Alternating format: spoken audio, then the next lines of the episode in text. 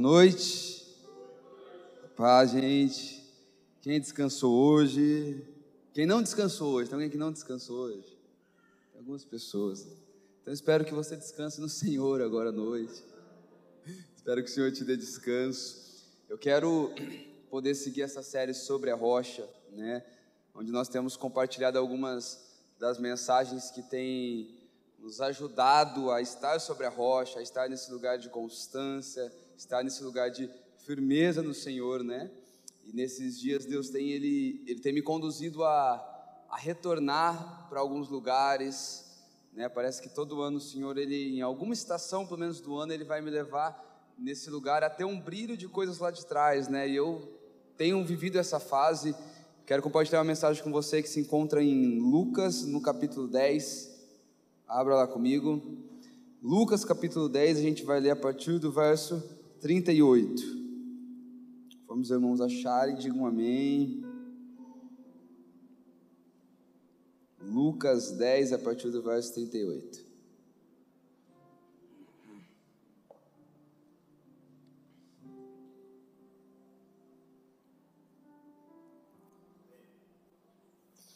Só o Jordão achou? Lucas 10, 38 diz assim: Quando eles seguiam viagem, Jesus entrou numa aldeia e certa mulher chamada Marta hospedou na sua casa. Marta tinha uma irmã chamada Maria que, assentada aos pés do Senhor, ouvia o seu ensino. Marta agitava-se de um lado para o outro, ocupada em seus muitos serviços. Então se aproximou de Jesus e disse: O Senhor não se importa com o fato de minha irmã ter deixado que eu fique sozinha para servir? Diga-lhe que venha me ajudar. Mas o Senhor respondeu: Marta, Marta, você anda inquieta e preocupada com muita coisa, mas apenas uma é necessária. Maria escolheu a boa parte, e essa não lhe será tirada. Vamos orar? Jesus, eu oro para que nessa noite, Pai, o Senhor nos coloque sentados aos seus pés, assim como Maria estava aqui nesse lugar, Jesus. Pai, eu oro por aqueles que se encontram nesse momento com a alma, Pai, com o desejo, com os anseios, assim como o coração de Marta, Pai, inquieta, preocupada, agitada, com tantas coisas lá fora, Pai. Eu oro para que o Senhor venha nos dar um ambiente de paz, para que o Senhor venha proporcionar um ambiente agradável, Pai, a fim de que a gente consiga receber de uma maneira total e plena a palavra que o Senhor tem para nós, Jesus.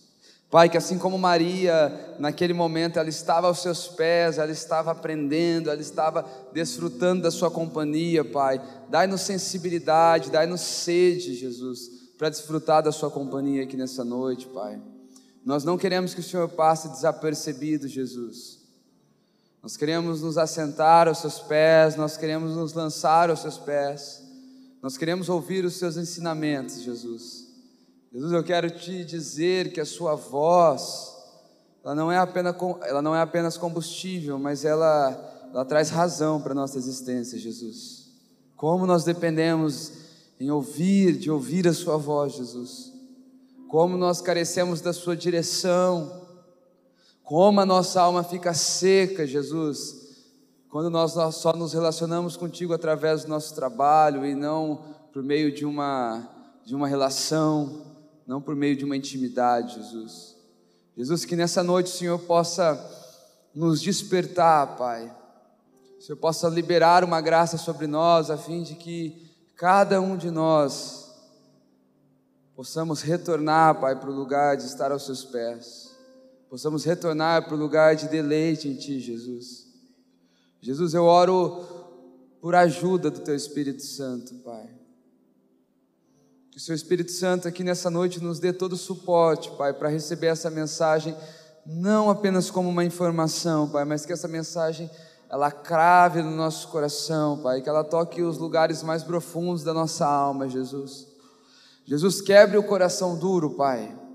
Quebre o coração de pedra, Pai. A tua palavra diz que o Senhor iria nos dar um novo espírito e no lugar do coração de pedra, o Senhor iria nos dar um coração de carne, Jesus. Faz isso aqui nessa noite conosco, Pai. Isso que eu oro, Jesus. Sabe, queridos, é, eu quero compartilhar um pouco dessa mensagem e aqui orando agora com você, eu, eu tive uma impressão assim de Deus, sabe? Sobre muitos corações que estão duros. Muitos corações que, tanto que de manhã eu não falei sobre isso, muitos corações que já estão tão formatados a respeito de seus planos de futuro, que tudo aquilo que compromete já endurece para não receber do Senhor. Sabe, põe a mão no seu coração, eu queria poder orar por isso. Jesus, por natureza, Pai, nós temos um coração duro. Nós pecamos, andamos distante do Senhor, nós não te desejamos no nosso profundo, Pai, sem a auxílio do Teu Espírito Santo. Mas eu oro nesse momento para que o Senhor quebre todo o coração de pedra, Pai. Para que o Senhor remova o coração de pedra e nos dê um coração de carne, um coração sensível ao Teu Espírito, Pai. Pai, que o nosso coração não venha a ser um muro diante da tua palavra, mas que ele venha a ser uma janela, Jesus. Que ele venha a ser um lugar aonde nós vamos receber para que a gente possa frutificar, Pai. Pai, que nessa noite o Senhor gere quebrantamento no nosso coração, arrependimento no nosso coração, a ponto de que nós vamos conseguir, Pai, mudar a rota da nossa vida, Jesus. Amém? Você disse amém? Amém, queridos. Queridos, eu, eu quero falar um pouco desse texto quem escreveu esse texto foi Lucas, o evangelista. E é bem interessante que os outros evangelhos eles têm uma perspectiva do escritor. Como assim? Lógico que o de Lucas também tem uma perspectiva do escritor. Mas os outros, os outros que escreveram os evangelhos foram homens ali que eles viram com seus próprios olhos tudo que, tudo que eles escreveram. Mas quando nós vamos para Lucas, a gente vai ver uma particularidade em Lucas. Lucas, ele não estava ali no tempo junto com Jesus. Então Lucas ele não relata o evangelho de acordo com a sua perspectiva, sua cosmovisão. Não, Lucas ele, ele é meio que um historiador, ele começa a juntar vários dados, ele começa a juntar várias informações, e informações tão frescas e tão verídicas a ponto de Deus carimbar embaixo e falar: esse serve para ser mais um evangelho. Mas a verdade é que isso fez com que Lucas tivesse uma visão talvez um tanto que mais panorâmica e uma visão um pouco mais ampla dos acontecimentos, talvez não tão íntima, não tão perto, mas panorâmica. E é bem interessante que Lucas, ele ele dá uma ênfase ao ministério das mulheres. Lucas ele vai falar sobre o, o cântico ali de, de Maria, Lucas ele vai falar também sobre mulheres ali da Galiléia que patrocinaram o, o, ministério de Jesus, entre elas Joana, Lucas vai falar sobre a profetisa Ana, Lucas vai falando sobre várias das mulheres e a relevância, vai dizer como que é, as mulheres foram as que foram com Jesus até o final da sua crucificação, como também foram aquelas primeiras a verem Jesus após a sua ressurreição, e Lucas também fala da história dessas duas mulheres, Marta e Maria. Gente, o assunto Marta e Maria ali para o ano de 2017 foi um assunto muito em alta. Eu não sei se você chegou em algum momento pegar alguma pregação de Marta e Maria, a coisa estava tão impregnada assim, porque se, alguém trabalhava muito na igreja, a pessoa não ia chegar e falar assim: Ô pastor Jordão, você está trabalhando muito. A pessoa ia chegar e falar: Ô pastor Jordão, está bem Marta, né? Aí via alguém lá orando: Não, tu está bem Maria, né? Então foi um assunto que ficou muito impregnado e nós temos uma tendência a tudo que fica muito impregnado a trazer por um modo automático. É por isso que eu sempre que eu estou ministrando, eu tento fugir dos termos da galera, porque o termo da galera, ele é da hora, ele é legal, a gente fala porque, pô, falou de secreto, vamos ouvir o secreto. Mas a grande verdade é que ele, com o tempo, ele deixa de surgir aquele efeito que era para surgir na nossa vida. Mas Marta e Maria são essas mulheres que é, Jesus ele, ele passa pela casa delas. Para você entender um pouco, Lucas, um pouquinho antes no capítulo 9, acho que ali a partir do verso 25 ao verso 38, a Bíblia vai dizer que Jesus ele desce do monte da transfiguração e naquele monte é onde Pedro ele olha para toda aquela revelação, né? Igual a gente quando tem aquele acampamento que é top, aquele culto que é top, Pedro ele olha para Elias, ele olha para Moisés, ali junto com Jesus naquele monte. Ele acorda, aquela pessoa que acorda meio desentendida, né? Ô Deus, vamos construir uma, uma tenda aqui, eu construo, vamos ficar aqui, que evangelizar o mundo o quê? Tá bom demais esse nível de revelação. Se você já sentiu isso, que você esteve num ambiente onde tinha tanto de Deus, Se você pudesse escolher, você não sairia dali. Alguém já viveu esse tipo de ambiente? Que a nossa vontade é falar assim, vamos, a gente não vai falar hoje, vamos construir uma tenda, mas vamos fechar as portas, né? E vamos arrumar uns fornecedores para trazer comida, todo mundo vende o que tem, a gente faz tudo aqui para comer de vez em quando, entendeu? Mas agora a Bíblia diz que o que Jesus falava no Monte da Transfiguração era a respeito da sua morte. Agora no verso 53 de Lucas 9, vai dizer que Jesus ele estava a caminho de Jerusalém. Agora, a caminho de Jerusalém, esse texto que nós estamos lendo, ele começa dizendo que antes de chegar em Jerusalém, para ser entregue à morte, Jesus ele passa na casa dessa família. Porque, queridos, deixa eu te falar uma coisa. Jesus ele não é muito interessado em ministério. Jesus antes da sua morte ele passa na casa de amigos. Jesus não quer bater um papo com a gente sobre grandeza e sobre ministério, ele quer se deleitar na casa de amigos. Jesus ele não quer pessoas que estão procurando construir castelos para ele. Jesus, antes da sua morte, ele passa na casa dos seus amigos, pessoas que eram chegadas dele. Você quer Jesus passando na sua vida? Querido, o caminho não é só um bom trabalhador, o caminho é ser um bom amigo de Jesus. E amizade a gente constrói por meio de relação, por meio de intimidade. Nós vamos ver quando a gente vai estudar que é, esse lugar onde Jesus passa era uma aldeia, era a aldeia de Betânia. Ficava aproximadamente ali a uns 3 quilômetros de, de Jerusalém, mais ou menos. E Jesus passa naquele lugar. Quem morava naquele lugar? Marta, provavelmente a irmã mais velha, porque a Bíblia vai fazer, vai fazer menção que Jesus ficou na casa de Marta. Aí tinha Maria, a irmã mais nova, e tinha um camarada que intermediava as tretas das duas, chamava Lázaro. Era aquele que estava ali no meio, né? Fica você aqui, fica você aqui. Era essa família. Alguém aqui tem irmão, gente? Então você sabe o que eu estou falando, né? O irmão não briga, né? Não briga. E, e se, se não tiver uma briguinha, a gente faz ter para ser legal, nem que seja por um brigadeiro. Mas lá estavam esses amigos. E dada essa introdução, quero falar com você um pouco sobre. É, eu quero falar sobre três. Eu quero dividir essa mensagem em três partes. E eu quero começar falando sobre o eu Marta. Eu acho que todo mundo tem um pouquinho de Marta, gente. Eu, eu acho, você não acha? Todo mundo tem um pouquinho. Eu, eu ainda compartilhei hoje pela manhã que eu, para mim poder orar em casa, eu tenho um costume que muitas vezes acaba sacrificando meu momento de oração que eu tenho que ficar cuidando do meu coração. Se eu vou orar em casa e, e tiver qualquer bagunça, qualquer sujeira, eu sinto que eu estou sujo, que eu estou bagunçado, eu não tenho vontade de orar. Então, eu confesso para você que já aconteceu de eu começar a ajeitar a casa, e você vai descobrindo mais uma coisa, você vai descobrindo uma coisa, passa uma hora, uma hora e meia, você tem que sair, você fala, cara, não orei. Porque é a Marta que há em nós, a Marta que habita em nós. Agora, queridos, quando eu olho para Marta, João, no capítulo 11, vai dizer que o irmão de Marta, ele morre, falece, Lázaro falece, Jesus, avisam Jesus, Jesus dá um tempinho, não vai correndo, né, porque Jesus ele não supre a nossa necessidade, Jesus cumpre a sua vontade, independente da nossa necessidade, Jesus ele demora um pouco para chegar, na nossa perspectiva era uma demora, agora na hora que Jesus entra na aldeia, a Bíblia vai dizer, em João capítulo 11, que Marta já vem correndo, assim, como quem está dizendo: Ô Jesus, eu trabalho, eu ponho a mesa para você, você não vem aqui ressuscitar o meu irmão? Uma agitada. João capítulo 12 vai dizer que seis dias antes da Páscoa, ali no verso 1, Jesus ele vai visitar aquela família. Agora, Lázaro já ressuscitado, festa, alegria.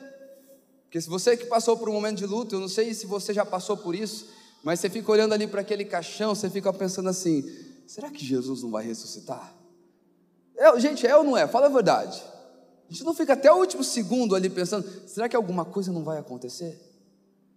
E agora aquela casa vivendo, eu acho que a ressurreição é mais do que um nascimento. Aquela casa vivendo um momento de festa, a Bíblia vai dizer que Lázaro está sentado à mesa, Marta está servindo à mesa. Então Marta era essa mulher que a maneira dela se relacionar com Jesus era sempre fazendo algo para ele era sempre servindo a Jesus, era sempre trabalhando para Ele. Agora, queridos, eu quero que você entenda uma coisa: que o que Marta fazia, numa perspectiva natural, não era algo errado. Imagina você, mulher, está aqui, é, de repente chega na sua casa ali, No mínimo, 13 homens cansados de viagem para jantar na sua casa, sem avisar nada. Aí pior, você começa a trabalhar, você começa a correr, aí você olha para sua irmã mais nova, ela está sentada lá com Jesus. Gente, não sei se você se identifica, mas eu ia ficar muito bravo. Mulher, para você imaginar mais, pensa assim, ó, você está lá correndo, seu marido está lá olhando assim, ó. Então você entende que o que Marta estava fazendo não era algo errado. Marta queria servir Jesus da melhor forma, Marta queria expressar o seu amor por Jesus. E ainda estou falando de 13 homens, mas a Mandinha estudando um pouco mais, pode ser que havia aproximadamente mais de 50 homens ali junto com Jesus. Gente, na cultura do Rio Pretense, se chegar duas pessoas a mais para comer, já nem tem comida, fala a verdade. Se fosse lá no Nordeste, teria, nós matava um bezerrinho lá do fundo, alguma coisa, teria algo para comer, que é um povo mais caloroso, que não precisa de tanta, tanta cerimônia, mas a verdade é que a gente aprendeu a ser assim. Eu fico pensando, Marta está olhando ali, tipo, Maria, você não vai pôr uma mesa posta, não, Maria? É Jesus, mulher. É Jesus que está aqui, de verdade, você vai ficar aí, você não está vendo que, que tem coisa fora do lugar, você está vendo que o tapete está errado. Ou então você está aí sentada no chão, você está atrapalhando o tapete, Jesus vai ter uma impressão não tão bacana da nossa casa.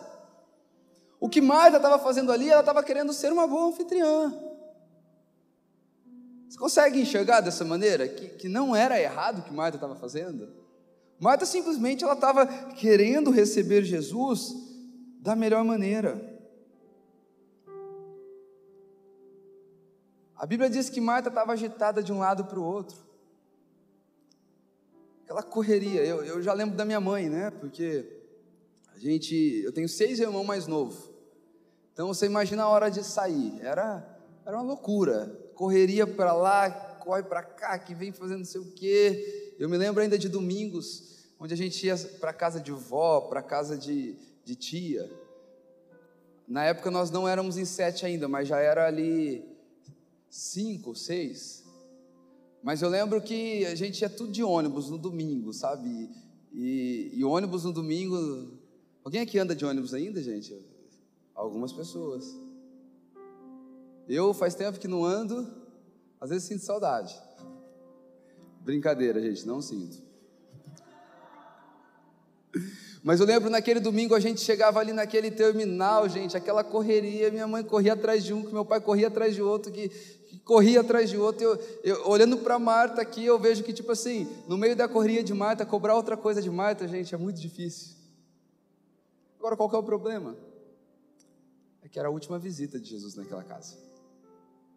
Porque fazer é bom, queridos, mas quando fazer te priva de se relacionar, isso significa que você não está na prioridade de Deus. Marta substituiu o fazer pelo se encontrar, a tal ponto que ela não conseguiu ter a sensibilidade. Nós temos que trabalhar para o Senhor, claro, isso aqui é fruto de trabalho, esse ar funciona porque tem alguém trabalhando, você está ouvindo essa mensagem, ainda que ela não seja boa com esse teclado, você vai achar bem legal, então, porque tem alguém trabalhando. Mas esse era o coração de Marta, muito agitado. Você já teve que olhar para dentro de você, assim como Davi, e falar assim: alma minha, quiete. Porque você estava ali num tempo que você tinha tudo para ter um momento incrível com Jesus. Mas na hora que você olhava para dentro, havia um turbilhão de vozes. Gente, a, a oração de Davi eu acho que é uma das minhas orações mais frequentes. Aquieta minha alma quieta, se submeta ao Senhor. E essa era Marta. O problema não é trabalhar, o problema é quando um trabalho ele começa a ter um fim em si mesmo. Porque para Marta, ela, ela vai revelando no meio desse diálogo que não era tanto Jesus que ela queria agradar. Ela queria continuar tendo orgulho da reputação de ser uma boa anfitriã, de entregar um bom trabalho. O que Marta queria é que Jesus olhasse para ela e falasse: Uau, Marta, você, você é bacana, hein? E ainda trabalha sozinha. Então o problema é quando o trabalho começa a ter um fim em si mesmo. Queridos, a gente vivendo hoje integral do ministério, eu lembro que há muitos anos atrás, quando eu, eu pensava assim, eu falava, poxa, o dia que a gente for viver integral do ministério, eu, eu, eu acho que eu vou viver orando, né? Eu vou viver no Senhor. E a gente vai descobrindo que existem tantas demandas. E pior, né? Porque as nossas demandas sempre elas carregam boas desculpas. Sim ou não? Ao olhar para Marta, quem vai dizer que Marta estava errada? A gente sabe que ela está errada por causa da resposta de Jesus. Se Jesus falasse assim, ei Maria, não vai trabalhar não? Nós estava tudo pregando diferente aqui. Porque na real a gente tem boas desculpas. Mas no nosso íntimo a gente sabe que precisa voltar para o lugar. Na real, nós sempre temos bons motivos para não viver nesse lugar de oração, nesse lugar de deleite no Senhor. Mas, queridos, a gente tem que parar de viver de bons motivos, a gente precisa viver daquilo que é essencial. A gente precisa viver daquilo que é verdadeiro. A gente precisa, de fato, retornar para esse lugar. Porque senão a gente vai começar a pensar que essa reunião tem um fim em si mesmo. E aí o pastor começa a viver, sabe do quê? Se o culto foi bom se a igreja está cheia. Mas se o culto foi bom e a igreja está cheia, não importa se ele orou ou não orou, ele está achando que Deus está aprovando o sucesso dele. Porque a gente se relaciona pelo trabalho e o trabalho começa a ter um fim em si mesmo. Então a gente pode ter prédio, a gente pode ter luz, a gente pode ter tudo. Mas isso tudo não tem um fim em si mesmo. Isso tudo é um meio pela qual nós preparamos um lugar para aquele que realmente é importante possa vir sobre nós. Nós preparamos um lugar. Nós não fazemos de Cristo um meio para alcançar algo no final, nós fazemos de todos os meios para que Cristo seja alcançado no final. Tem gente que trabalha bastante, isso não atrapalha o seu relacionamento com Deus. Mas tem gente, queridos, que precisa parar tem gente que precisa respirar. É, tem um livro que eu, eu, já quero muito ler ele, o autor dele, eu não vou falar o nome que eu vou, vou sempre eu erro na pronúncia, mas ele é, ele é o autor do livro Fundamentos Apostólicos. Alguém já leu Fundamentos Apostólicos?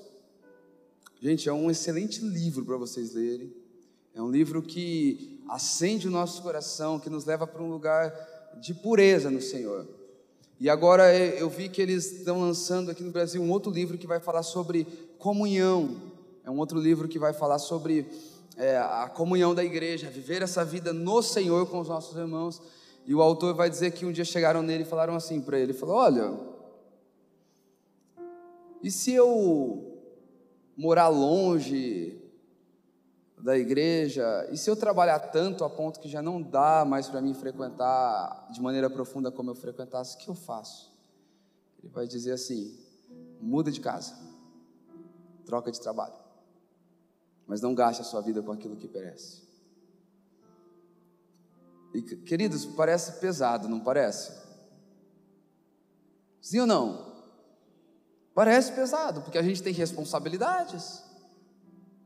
Mas eu quero falar para você que nós precisamos sim, nesses dias, colocar o Senhor no, no nosso lugar de prioridade. Nós precisamos sim voltar para esse lugar de, de guardar o lugar onde o Senhor vai se manifestar na nossa vida. E esse é o motivo porque tem muita gente cansada.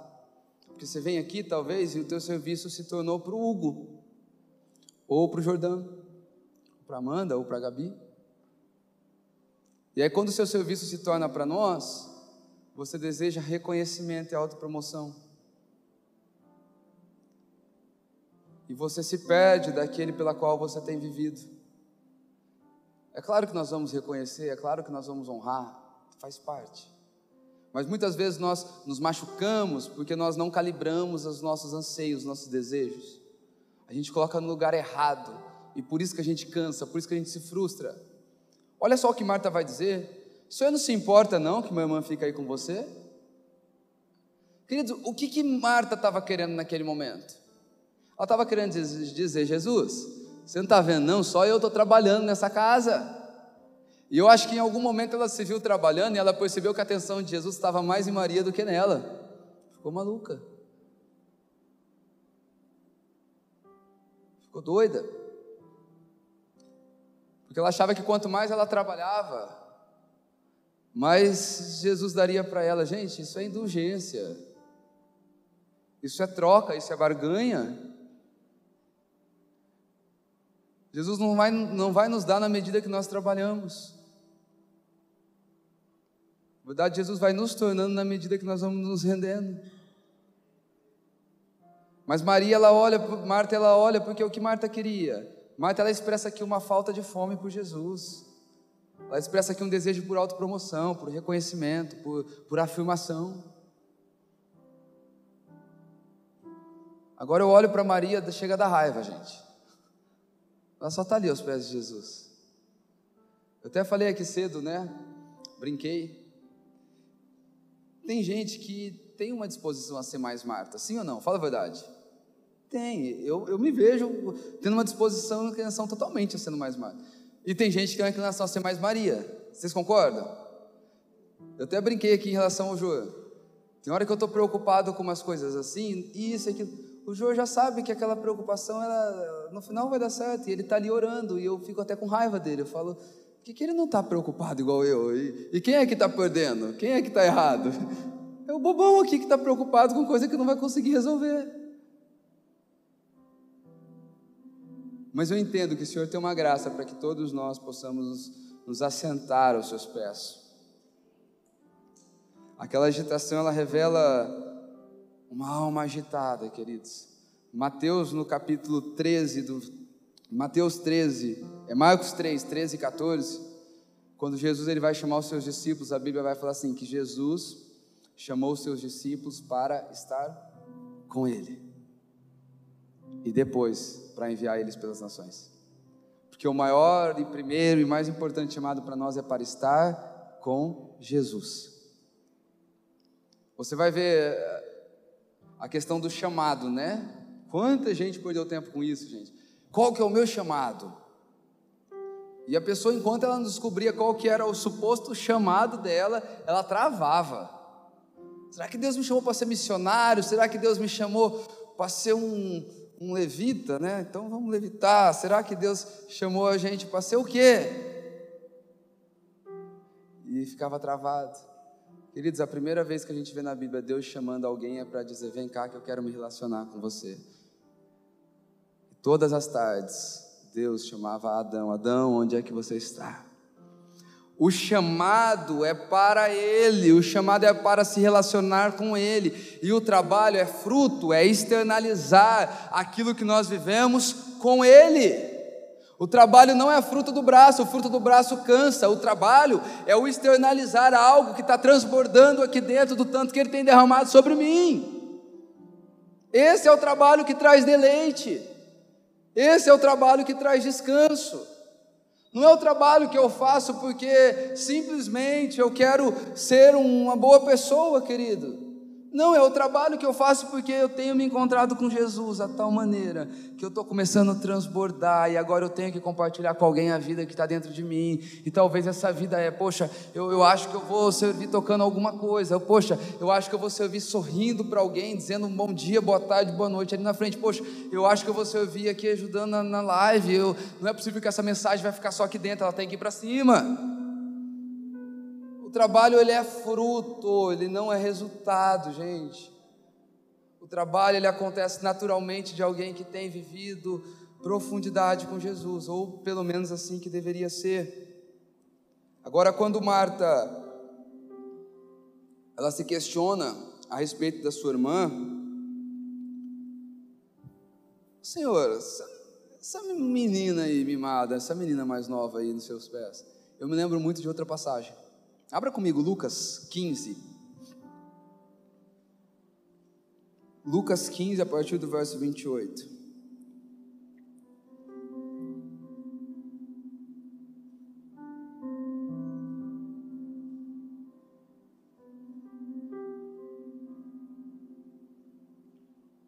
Vamos você achar, diga um amém. Podemos ler? O filho mais velho se indignou e não queria entrar. Saindo, porém, o pai procurava convencê-lo a entrar, mas ele respondeu ao seu pai: Faz, tanto an faz tantos anos que sirvo o Senhor e nunca transgredi um mandamento seu, mas o Senhor nunca me deu um cabrito sequer para fazer festa com os meus amigos. Mas quando veio esse seu filho, que sumiu com os bens do Senhor, gastando tudo com prostitutas, o Senhor mandou matar o bezerro gordo para ele. Então o pai respondeu: Meu filho, você está aqui comigo e tudo que eu tenho é seu. Mas era preciso festejar, alegrar-se, porque o seu irmão estava morto e reviveu, estava perdido e foi achado. Queridos, olha só, a parábola do filho pródigo. Aqui tem um filho se questionando para o pai por que, que o outro filho estava tendo aquilo, por que, que o outro filho folgado, outro filho que sabe, lambuzou no pecado, outro filho que acabou com a sua herança, estava tendo um tratamento tão bom do pai. A verdade, queridos, é que esse filho mais velho, ele trabalhou tanto, ele trabalhou tanto, ele trabalhou tanto para aquele pai que ele esqueceu que ele era filho dele. A mentalidade de funcionário estava tão introduzida que ele olhava para o bezerro e para o cabrito e ele pensava só em faturamento, ele não pensava em falar, velho, vem cá, vamos sentar aqui nós dois juntos. Vamos celebrar. Celebrar o quê? Vamos celebrar a nossa amizade, a gente está junto, pai. Vamos celebrar a nossa vida. Ele trabalhou tanto, mas ele não desfrutou do maior dom, que era ele ter desfrutado da paternidade, ele ter deleitado dos relacionamentos com seu pai. Por quê? Trabalhou tanto que se tornou, de fato, um empregado do Pai. E queridos, parece distante, não é? Mas eu acho que a gente vive muito disso.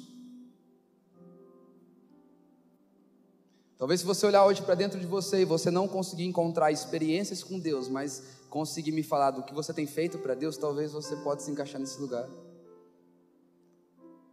Se você olhar para dentro de você hoje, você encontrar mais peso, mais fadiga, mais cansaço do que recompensa, do que deleite, do que experiência, talvez você está nesse lugar.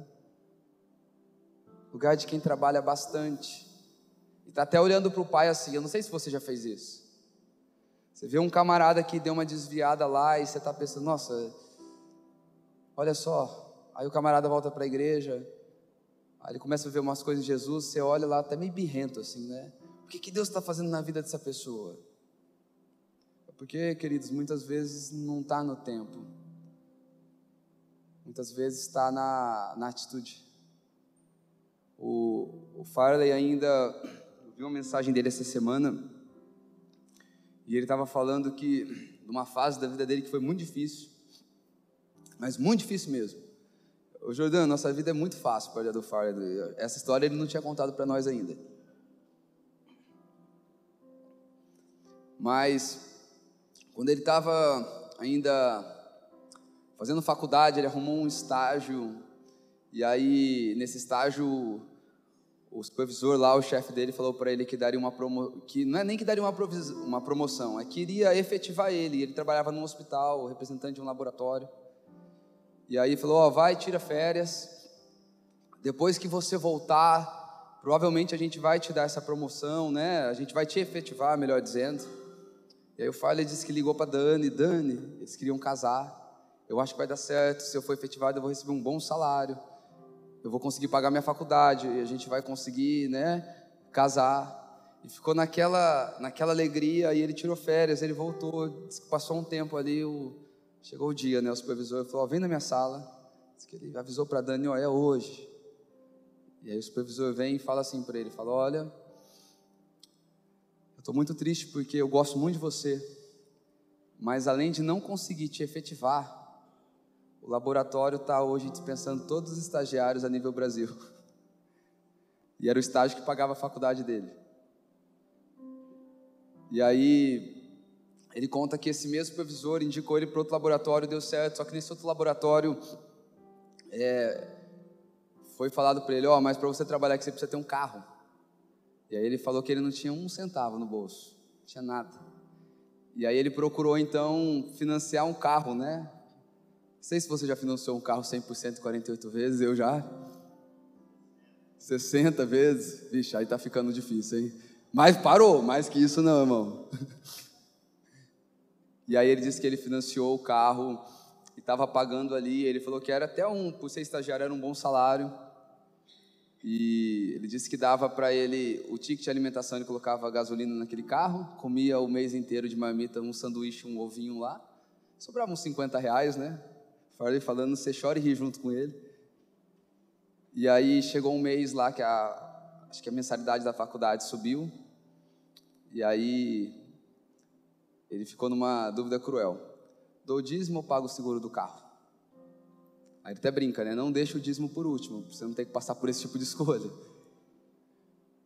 Aí ele falou: como bom crente, eu vou dar o dízimo, né? Deus vai me, vai me prover, não vai deixar nada de mal acontecer comigo. Aí ele deu o dízimo, chegou lá para trabalhar no hospital, estacionou o carro, debaixo de uma sombra. Na hora que ele volta, no mês que ele não pagou o seguro, só tinha sombra, o carro não estava mais lá que ele subiu, procurou, viu, perdeu o carro. Aí diz que a, a sogra, comovida por ele estar tá para perder o trabalho, então a sogra chamou e falou: Falha, eu troquei de carro agora, eu posso te emprestar meu carro enquanto você não vai fazer alguma coisa? Fica vendo, Jordão, acho que não passou por isso. Aí ela levou o carro para a igreja para ele ir embora, chegando em casa, chegando perto de casa, ele bateu o carro da sogra. Aí o carro ficou no seguro lá para arrumar um mês. Saiu, depois de uma semana, veio um cara e bateu nele. Aí disse que a sogra falou: Fala, você devolve meu carro? E aí disse que chegou uma prima e falou: Fala, eu tenho um dinheiro para te emprestar, pra você não perder o seu trabalho. Aí ele até brinca: 2.650 reais. Aí ele foi lá e comprou um golzinho, acho que era 1980 lá. Não, era um gol, não sei, um carro lá. Ele disse que ele chamava de docinho de leite, né? Que era begezinho. Aí na hora que ele saiu com o carro, ele percebeu que o banco estava fazendo um barulho, aí o assoalho estava rompendo para baixo, ele teve que pôr uma madeira debaixo dos dois bancos, né? E aí ele brinca ainda que ele não sabe se ele andou mais dentro do carro ou mais empurrando o carro. Mas enfim, eu queria aonde eu quero chegar. Certo dia estava lá todo o pessoal representante de laboratório, a maioria era tudo contratado já, e alguns estagiários, né? E aí o pessoal falou assim: bom, acabamos, acabamos, vamos embora então. Aí eu falei: vamos. Aí ele lembrou que ele sempre deixava para ir embora depois, para ninguém ver o carro dele. Aí ele pensou, aí disse que ele. Ah, eu já sei o que eu vou fazer. Eu fingi que meu carro está o mais longe de todo mundo, né? Passo por todo mundo e vou atrás do meu carro. Aí disse que o Espírito Santo falou assim no coração dele: Farley, eu quero te tratar. Você decide se isso vai ser rápido ou vai demorar. Aí disse que ele falou: Gente, é o seguinte, Quero mostrar para vocês o meu carro novo. Que levou todo mundo lá. Esse é meu carro novo. Aí até brincou, fizeram um minuto de silêncio. Todo mundo ficou quieto. Aí um puxou a fila. Vamos embora então, gente. Mas queridos, por que, que eu estou falando isso? Por conta de processo. Comecei falando sobre que eu entendi no Senhor que tem muitos corações duros aqui nessa noite. A gente decide. Oh Deus, quebra o nosso coração agora, ou a gente continua arrastando alguns sofrimentos. Ou a gente se submete ao processo do Senhor, ou a gente continua, com perdão da palavra, se lascando. Eu quero ver os processos de Deus, gente. Eu quero poder, sabe, de maneira rápida, aceitar esse convite do Senhor. Quando a gente vai olhar para essa Maria aqui, está toda agitada. Quando a gente vai olhar para o filho pródigo, está frustrado. Agora é interessante que em Lucas 15, a parábola antes da parábola do filho pródigo é a parábola do é a parábola da dracma perdida. É uma mulher que perdeu uma dracma, uma dracma fala de um valor. Então por que, que a gente começa a trabalhar sem significado? É porque a gente começa a perder valores dentro do nosso coração. Porque talvez o que te trouxe até aqui hoje é porque você ia encontrar alguém legal. Talvez porque o que te trouxe aqui hoje é porque você tinha que cumprir um, um trabalho. E na boa, você queria ter ficado vendo Corinthians, que não valeria a pena, perdeu. Para minha tristeza. Mas tirando toda a brincadeira, talvez você veio, você veio para cá hoje arrastado, porque você perdeu o significado de estar aqui. Você perdeu o valor no meio da, da caminhada. E aquilo que era para ser a maior alegria se tornou para a gente um peso. Querido, servir a Jesus é a maior dádiva que um ser humano pode viver. Servir a Jesus é a maior alegria que a gente pode ter. Como pode um Deus criador de, todos os de todo o universo, gente? O salmista vai dizer: Olha, quando eu olho para a criação, quando eu olho para a obra das suas mãos, eu, eu, eu faço uma pergunta: O que é o homem? Para que o Senhor se preocupe com ele. Nós temos a maior dádiva que é poder conversar com esse Deus, é poder se relacionar com esse Deus. E às vezes a gente fica por meio do trabalho, sabe qual é o convite para nós? É o convite para aquela mulher da dracma perdida. Perdi uma dracma, estou aqui fora, procurando o que é aqui fora que pode suprir o que foi perdido aqui dentro. O convite de Jesus é: volta para casa, feche seus olhos, olhe para dentro de você, acenda a luz traga clareza, traga transparência, traga verdade. E ao acender a luz, agora vamos começar uma faxina na nossa alma. Vamos começar uma faxina dentro do nosso coração. Queridos, o que é que está precisando de faxina hoje no nosso coração? Qual foi o valor que nós perdemos a tal ponto que a gente está se relacionando com o trabalho, mas sem aquele que é o mais importante? De verdade, nós não podemos seguir assim.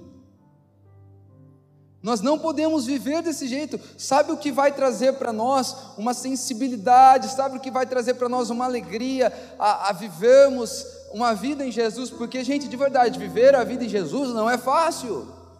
Não é fácil. Pode ter vários evangelhos meio gometizados aí, mas não é fácil o evangelho na sua pureza. Então, o que é que traz alegria para esse evangelho? É Jesus. É se relacionar com Ele é estar tá passando um aperto porque você foi obediente, mas ir para o lugar de oração e sair de lá feliz, alegre, porque Ele falou ao nosso coração, gente, assim como o ar que nós respiramos, o falar de Jesus traz vida, traz significado à nossa existência. Quando Jesus não fala, a gente fica com os ossos ressecados. Mas quando Jesus fala, ele transforma um vale de ossos secos num jardim de delícias. Sabe de uma coisa? Talvez você veio para cá pensando em tanta coisa que Jesus pode fazer por você, mas deixa eu te falar: se Ele falar com você nessa noite, você não vai desejar mais nada. Se ele falar no seu coração como há anos ele não fala, você não vai querer mais nada, porque a voz de Jesus traz vida, a voz de Jesus traz alegria, a voz de Jesus, sabe, o ambiente em Jesus, ele faz uma coisa feia ficar bonita, o ambiente em Jesus ele faz o que estava quebrado ser restaurado, o ambiente em Jesus ele faz aquele que era pecador ter uma vida em pureza, o ambiente em Jesus transforma aquilo que nós julgamos que nada poderia transformar, é o ambiente em Jesus, não é o trabalho para Jesus. Porque no seu trabalho às vezes você se estraga, mas o trabalho de Jesus em você é Deus te reconstruindo. Ao se relacionar, Deus trabalha em você. Como nós precisamos voltar a um lugar de sensibilidade, gente.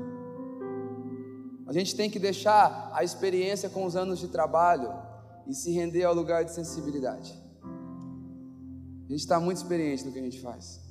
A gente está muito Maria, muito Marta profissional, crente profissional, sabe? A gente sabe muito bem o caminho. Precisa voltar para um lugar de sensibilidade. Esse lugar nós só temos em Jesus.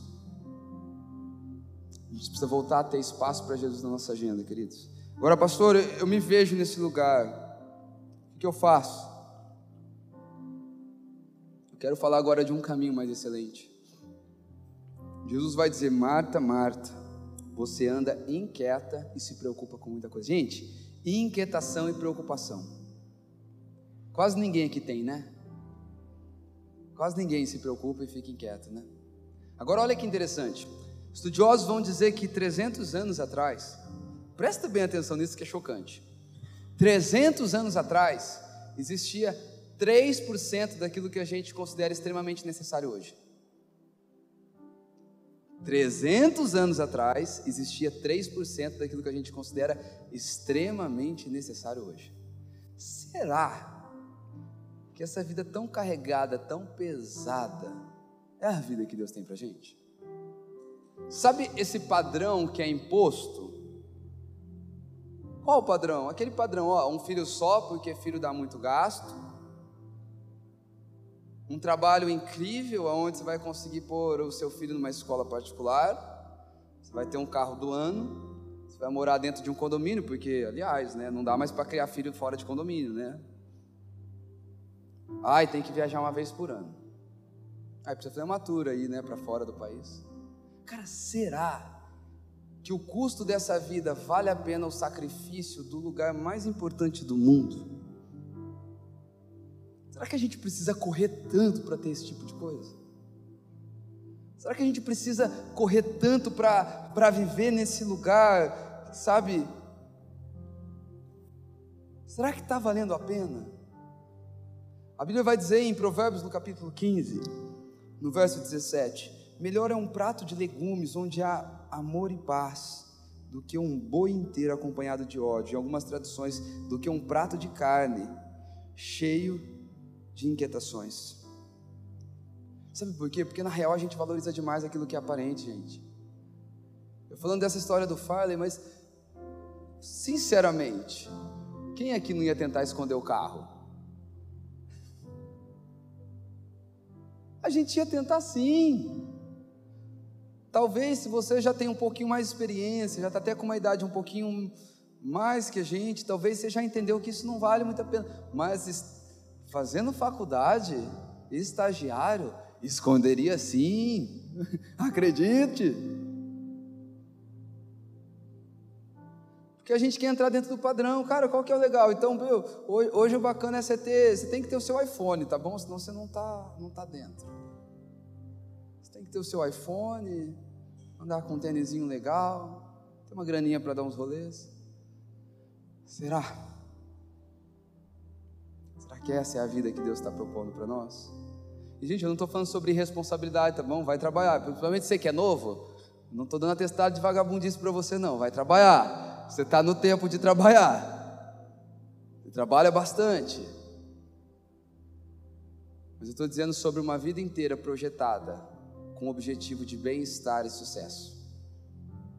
E não com o objetivo de alcançar a Jesus. Eu acho que é para a gente pensar.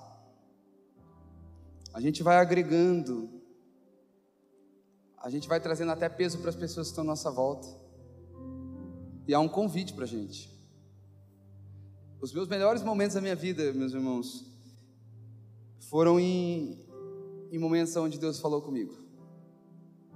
Eu me lembro de momentos que eram para ser extremamente tristes, mas porque Deus falou comigo foram momentos muito incríveis. Eu me lembro ainda, há muitos anos atrás, eu morava com os meus pais e a gente viveu uma situação muito difícil lá em casa, né?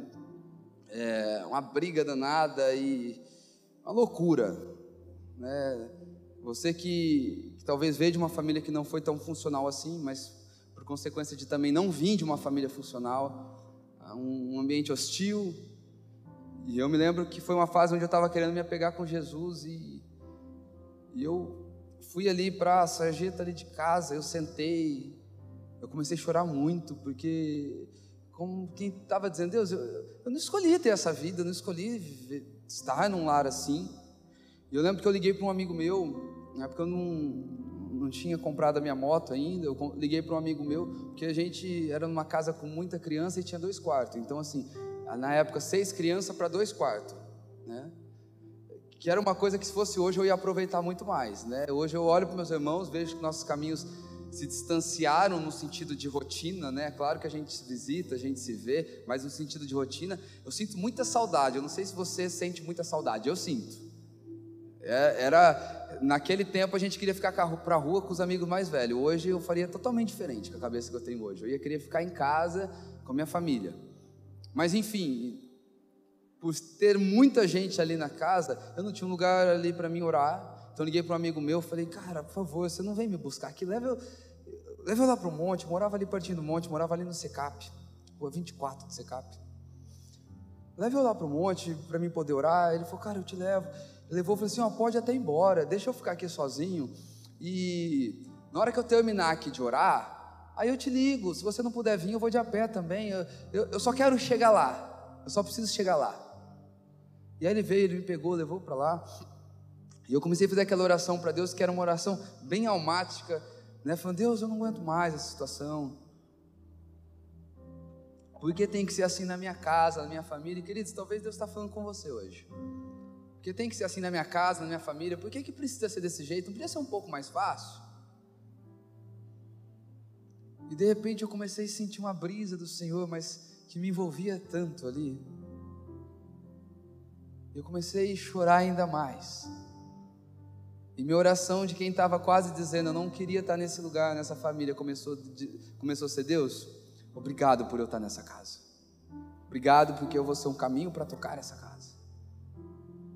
Obrigado porque o Senhor permitiu que meu coração tivesse tão quebrado hoje, a ponto de eu ter esse tipo de experiência contigo. Eu não sei se você já viveu isso. Um momento que era para ser tão triste, mas você foi tão envolvido por Deus, talvez num luto, talvez na notícia de uma doença, talvez numa traição, numa frustração, você foi tão envolvido por uma presença de Deus que você pensou uma loucura. Se eu pudesse escolher, eu estaria vivendo isso, só para estar tá tendo esse tipo de experiência com o Senhor.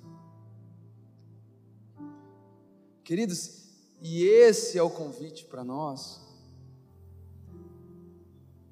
Esse é o convite que o Senhor está fazendo para nós nesse lugar, sabe? Eu, eu acredito uma coisa: que as pessoas mais felizes do mundo não são as pessoas que, que mais têm, são as pessoas que mais conseguem desfrutar daquilo que têm.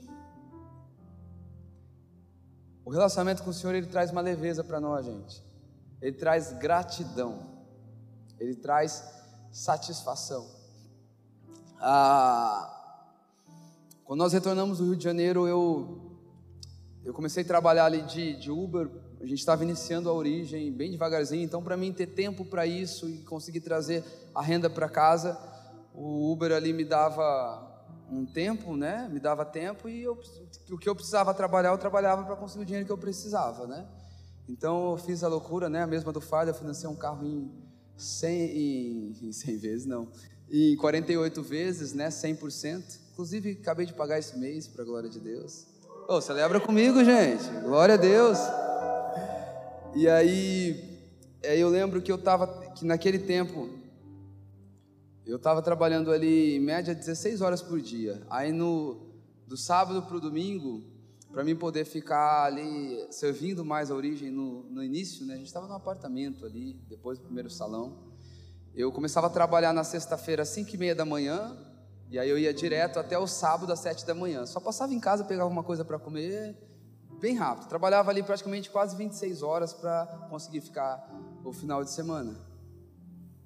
Para conseguir servir aquilo que eu precisava. Para conseguir ter tempo naquilo que eu precisava. E queridos, há um convite de Deus nesses dias para a gente poder calibrar toda a nossa vida de acordo com o projeto, o propósito e o convite dele para nós. Há esse convite de Deus para mim e para você, para que a gente torne a nossa vida, sabe, um, um, uma vida um pouquinho mais leve, talvez até uma vida um pouquinho mais simples. Eu, eu sei que essa palavra ela cai ela cai como uma pedra, talvez em cima de expectativa de muita gente que tem dado duro para conquistar a vida. Eu, eu, eu, eu falo, a gente tem que dar duro para conquistar a vida. Mas eu quero dizer para você que existem palavras a seu respeito. Quero dizer para você que existem planos de Deus a seu respeito e Deus não tira férias. Deus não está de férias num tempo onde a gente está abrindo mão de tudo no Senhor para estudar, para passar numa faculdade, gente. Desculpa, eu estou abrindo meu coração com você. Deus não está de férias num período onde eu estou trabalhando bastante, simplesmente para pensar que lá na frente eu vou ter tempo. Até porque isso é ilusão, você sabia disso, né? Fala assim, não, eu quero ter dinheiro para ter tempo. Gente, dinheiro e falta de tempo anda junto, viu? Então a gente vai criando alguns espaços como se Deus entrasse de férias, como se Deus desse um prazinho na minha vida para mim viver a minha vida do meu jeito. Porque Deus entende, deixa eu organizar minha vida, depois que estiver organizado aí, aí eu vou ser um pouco de Maria. Queridos, a Bíblia vai falar de uma trindade: Deus Pai, Deus Filho e Deus Espírito. E quando a gente vai estudar um pouco de pneumatologia, estudo do Espírito Santo, a gente vai ver que o Espírito Santo se entristece, a gente vai ver que o Espírito Santo tem ciúmes, a gente vai ver que o Espírito Santo é alguém que intercede por nós com gemidos inexprimíveis. Eu não sei você, mas eu faço o Espírito Santo sofrer bastante. Mas eu preciso melhorar. Eu preciso me relacionar com esse Deus da maneira que Ele me espera. Eu preciso responder aos seus chamados. Talvez hoje é uma noite onde o Senhor, tudo que Ele vai falar no seu coração é: Eu tenho saudade de você. Tenho saudade quando você me esperava, eu tenho saudade de quando a vida era mais leve. Tenho saudade quando você era aquele jovenzinho solteiro, cheio de inseguranças, não sabendo se ia casar, não sabendo se ia ter uma família, não sabendo se ia conseguir ter alguma coisa na vida, mas você vivia aos meus pés. Tenho saudade de quando você estava lá no seu ensino médio, não sabendo se você ia conseguir pagar uma faculdade, e hoje você está aí formado, ó, mas vivendo a sua vida do seu jeito. Há uma saudade do Senhor por nós. Há um convite do Senhor para nós. Sabe, se a gente olhar para a nossa semana, Será que a nossa semana teve mais de Maria ou será que a nossa semana teve mais de Marta? Será que a nossa semana ela foi repleta de uma agenda, ainda que foi tudo para Jesus, viu, gente? Quanto tempo nós gastamos com Jesus essa semana? Quanto tempo a gente foi para um lugar de silenciar os ruídos? Porque sabe de uma coisa? Existem coisas em Jesus que nós não acessamos com 10 minutos, não, viu?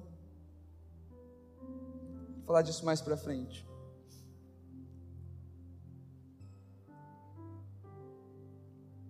Quero partir para a parte final dessa mensagem falando sobre a boa ou então a melhor parte de Maria.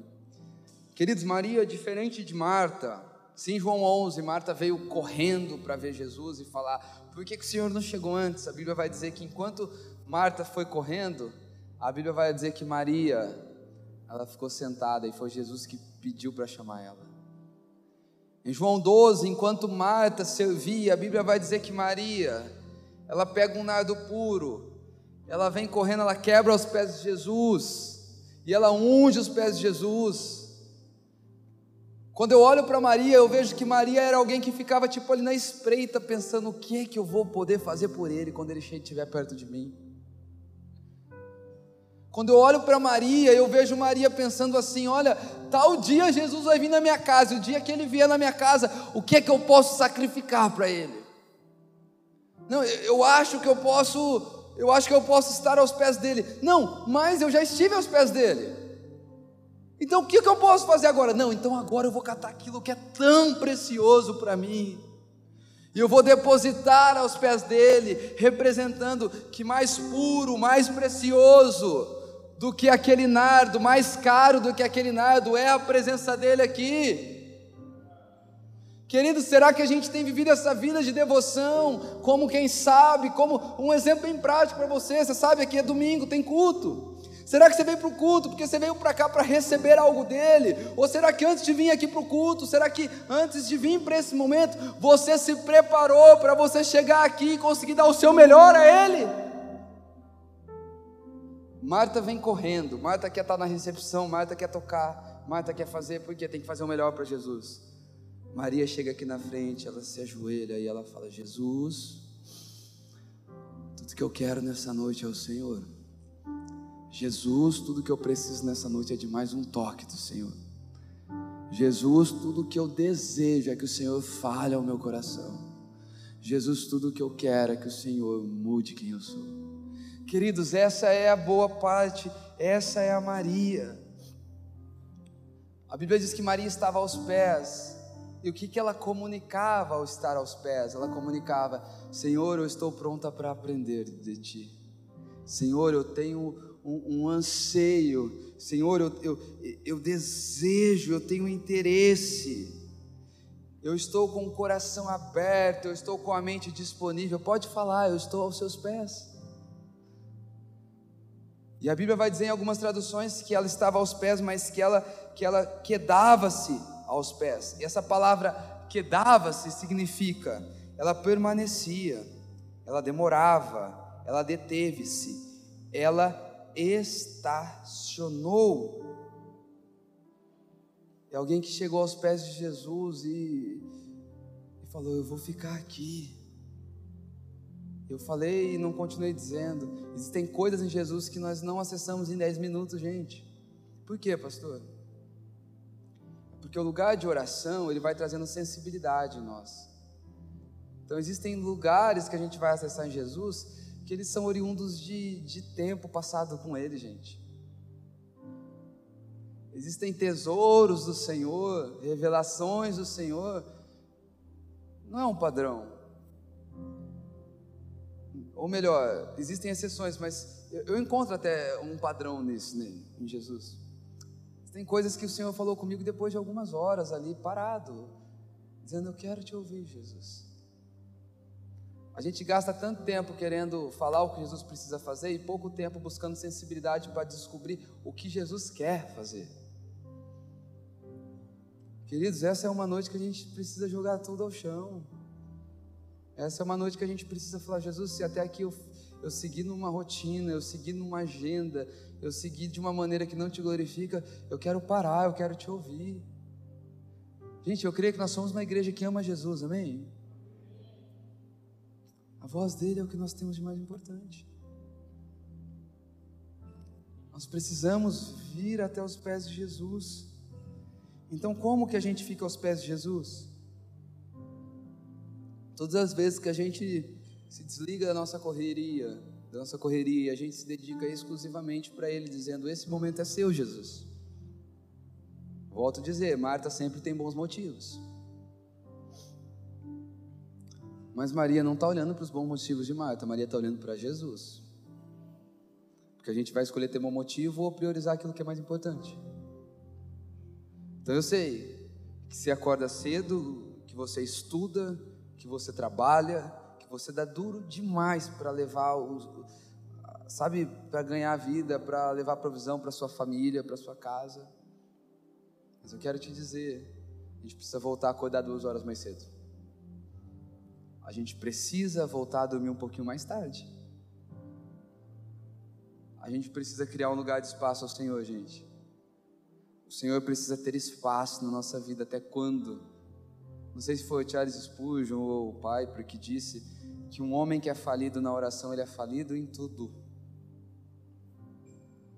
Se nós somos cristãos, que nós não temos guardado lugar de relação com Deus, Cara, a gente é qualquer coisa, mas a gente não é cristão na sua essência e pureza. Vocês sentem o amor que eu estou falando? Eu não quero ser pesado, mas eu estou falando de um caminho, de, de um caminho de deleite para nós. Eu quero dizer para você que viver o cristianismo sem Jesus é algo que em algum momento você vai se machucar. João 4, quando Jesus está ali no poço com aquela mulher samaritana, estou partindo para o final já. Ela, Jesus fala sobre uma água que mataria a sede da alma dela. Ela olha para o poço e fala: Senhor, mas o Senhor não tem corda nem balde, o poço é profundo. Ela estava querendo dizer assim: Olha, o que mata a minha sede vem de um lugar bem profundo, porque a minha sede é profunda. E queridos, todos aqueles que decidem ser rasos diante de um cristianismo vão morrer de sede, porque nós precisamos de profundidade, nós precisamos de tempo no Senhor. Nós precisamos retornar. Posso te falar? O Éden continua nos esperando, o Senhor continua vindo visitar todas as tardes. Sabe o que a gente tem diferente de, de quem viveu na antiga aliança? É que na antiga aliança você tinha que ser filho de sumo sacerdote, para ser sumo sacerdote, para entrar num lugar onde você via mais ou menos ali Deus, e vou te falar, hein, se tivesse um pecado, ele ia te matar. Então não sei se você tinha mais medo ou alegria de estar lá. Mas Mateus, no capítulo 27, no verso 50, 51, vai dizer que quando Jesus morre, ele, ele solta aquele brado e vai dizer que o véu do templo se rasga de cima a baixo. Poderia ser de baixo a cima, mas homem nenhum poderia rasgar o véu para chegar até Deus. Então ele rasgou de cima. Foi vontade dele, é presente dele, é graça. Flávio Joséfo, talvez um dos um dos historiadores que a gente pode ter mais segurança para confiar nos escritos. Ele vai dizer que o véu do templo ele tinha uma espessura de 12 centímetros, que ainda que colocasse dois cavalos ali para puxar um de cada lado, provavelmente aquele véu não se rasgaria. É para você ver que o lugar de acesso ao Senhor, ele não é obra do trabalho do homem, da força do homem. A Bíblia vai dizer que uns continuam ainda confiando em carros, em cavalos, nós não. Nós fazemos menção do nome dele. Hoje nós podemos entrar confiadamente ao trono da graça, a um banquete da graça para nós. Há um lugar, pra, há um chamado para todo sedento, Há um chamado para todo faminto, há um chamado para todo cansado. Para o sedento, ele tem águas, para o faminto, ele tem pão, para o cansado, ele tem passos verdejantes. Há um chamado do bom pastor para nós, meus irmãos. Há um chamado para nós para o descanso, há um lugar de deleite para mim e para você. A gente não precisa viver desse jeito. Há um convite para nós. A gente precisa parar de viver das palavras terceirizadas. Enquanto Marta queria preparar um banquete para Deus, porque ela confiava na força do seu próprio braço, Maria estava, estava ansiosa e sedenta pelo banquete que Jesus poderia preparar para ela. Então, o que a gente pode preparar para Deus pode ser legal, mas tem pouca importância perto daquilo que Ele pode dar para a gente. Tem pouquíssimas importâncias. Agora olha só, Jesus vai dizer algo para Marta. Marta, pouca coisa, ou então em algumas traduções, uma coisa só é necessária. Uma coisa só é necessária, ou pouca coisa é necessária. E Maria escolheu a melhor parte. Sabe, eu, eu queria propor para nós um tempo de oração aqui agora. Se, se você puder ficar de pé, se puder apagar as luzes. Por que apaga a luz? É porque a gente é místico? Não, é só para você conseguir fechar seu olho e se concentrar mais.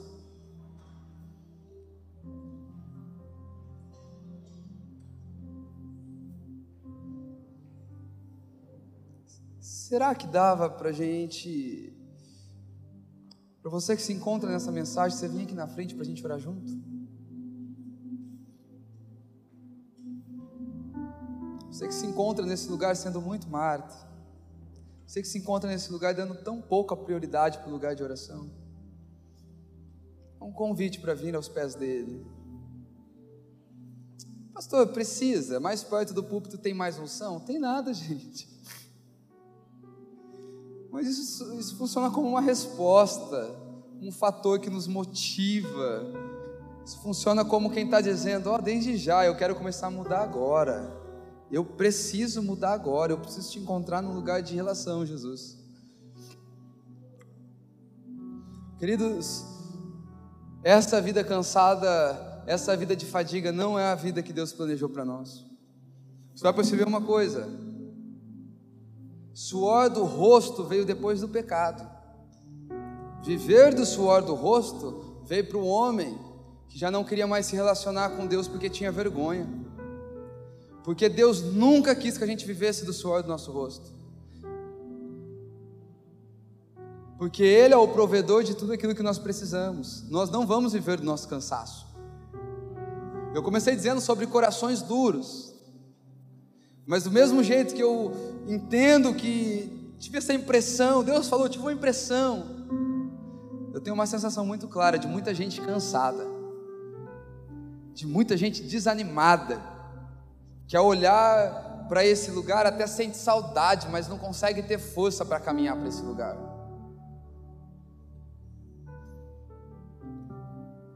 Ah, Jesus, nós queremos nessa noite, Pai nós queremos mergulhar, Pai, nesse lugar, no Senhor Jesus. Nós queremos sair da condição, Pai, de alguém que está distante, Pai.